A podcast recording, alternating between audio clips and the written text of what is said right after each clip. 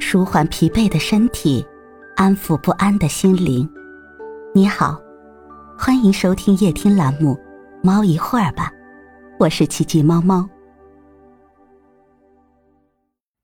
今天为你带来的美文是：经历磨难，才能终成大器。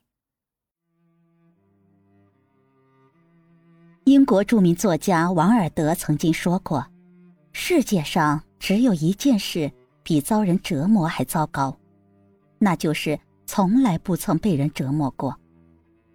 世界上没有轻而易举就能完成的事业。如果你没有遭遇挫折，只能说明你还没有走到正确的轨道上。生命是一个不断蜕变的过程。”每一次磨难都是一次蜕变，唯有如此，才能令生命的厚度不断得到拓展。世界上的成功者大多是在巨大的磨难中诞生而出的，在他们看来，磨难与挫折是对自己的一种激励和锻炼。他们勇敢承重生活和工作强压在身上的重担和磨难，并在磨难中不断增加智慧，激发斗志。增强毅力，让自己变得更加强大。很久以前，在一处风景秀丽的地方，建起了一座规模宏大的寺院。竣工之后，寺院附近的善男信女们每天都在祈福，祈求佛祖能为他们送来一位最好的雕刻师，以雕刻出一尊佛像，让大家得以供奉。如来佛被他们的诚心所感动。便派来了一位擅长雕刻的罗汉，幻化而成的雕刻师来到人间。雕刻师在两块已经备选好的石料中，挑选了一块质地上乘的石头，开始了工作。可是没想到，他刚刚拿起凿子凿了几下，这块石头就喊起痛来。雕刻的罗汉好言劝他说：“不经过细细的雕琢。”你将永远都是一块不起眼的石头，还是忍耐一下吧。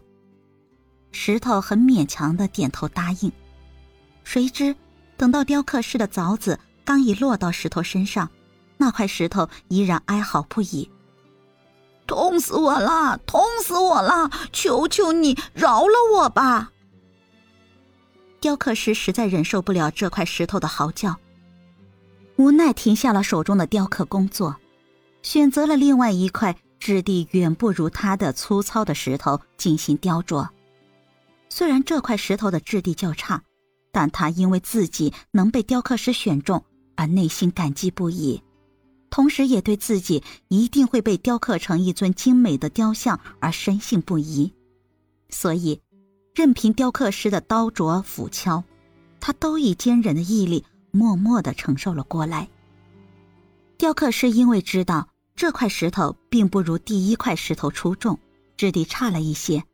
为了能够更好的展示自己的雕刻艺术，他工作的更加认真细致，雕琢的更加精益求精。不久，一尊肃穆庄严、气魄宏大的佛像赫然屹立在人们面前。大家惊叹之余，恭恭敬敬地把它安放到了神坛之上。从那以后，这座寺院的香火非常鼎盛，日夜香烟缭绕，天天人流不息。为了方便日益增加的香客行走，那块怕痛的石头被人们弄去填坑筑路了。由于当初他承受不了一时的雕琢之苦，现在只得忍受每日的人来车往、车碾脚踩的痛苦。看到那尊雕刻好的佛像安享着人们的顶礼膜拜。他内心里总觉得很不是滋味。终于有一天，他愤愤不平地对正路过此处的佛祖说：“佛祖啊，这太不公平了！你看那块石头的资质比我差得多，如今却享受人间的礼赞崇，如今却享受人间的礼赞尊崇，而我却每天遭受凌辱践踏，日晒雨淋。”您为什么要如此的偏心啊？佛祖微微一笑说道：“是啊，他的资质也许远不如你，但是他却忍受了一刀一锉的雕琢之痛，方才有今日的成功和荣耀。你既然忍受不了雕琢之苦，只能最后得到这样的命运啊！我们每个人内在的潜质、潜能和潜在的智慧，便是那块石头，而雕刻师就是我们自己。成功的关键是你的石头是否能经历苦痛，而雕琢则是我们的人生基调。有的人的人生基调就是得过且过、碌碌无为，而有的人则是不断学习、积极进取。两种不同的人生基调，最终所获得的结果必须不同。这与一个人的资质并没有什么必然的联系。就像一棵树。吸收阳光和养分的能力越强，它就会长得越快越高，枝叶就会日趋旺盛；反之，它就会停止生长，直至枯萎下去。大自然对世间万物都是一样的慷慨。如果我们失去了进取之心，大自然就会收回我们的智慧。正如我们不再上进，不能坚持自己的信念，那么。永远也不会有所成就。古今中外，大凡有成就者，无一不是吃过苦中之苦，并且经历过巨大苦难与挫折的。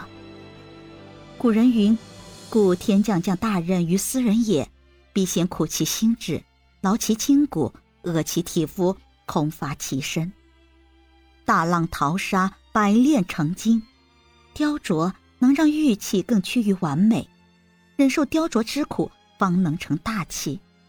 所以，只有走过苦难，经过锤炼的生命，才会绽放出不可思议的光彩。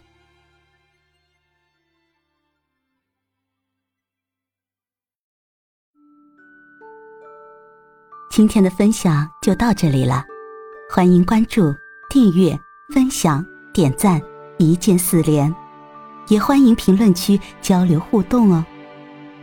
祝您晚安，我们明天再会。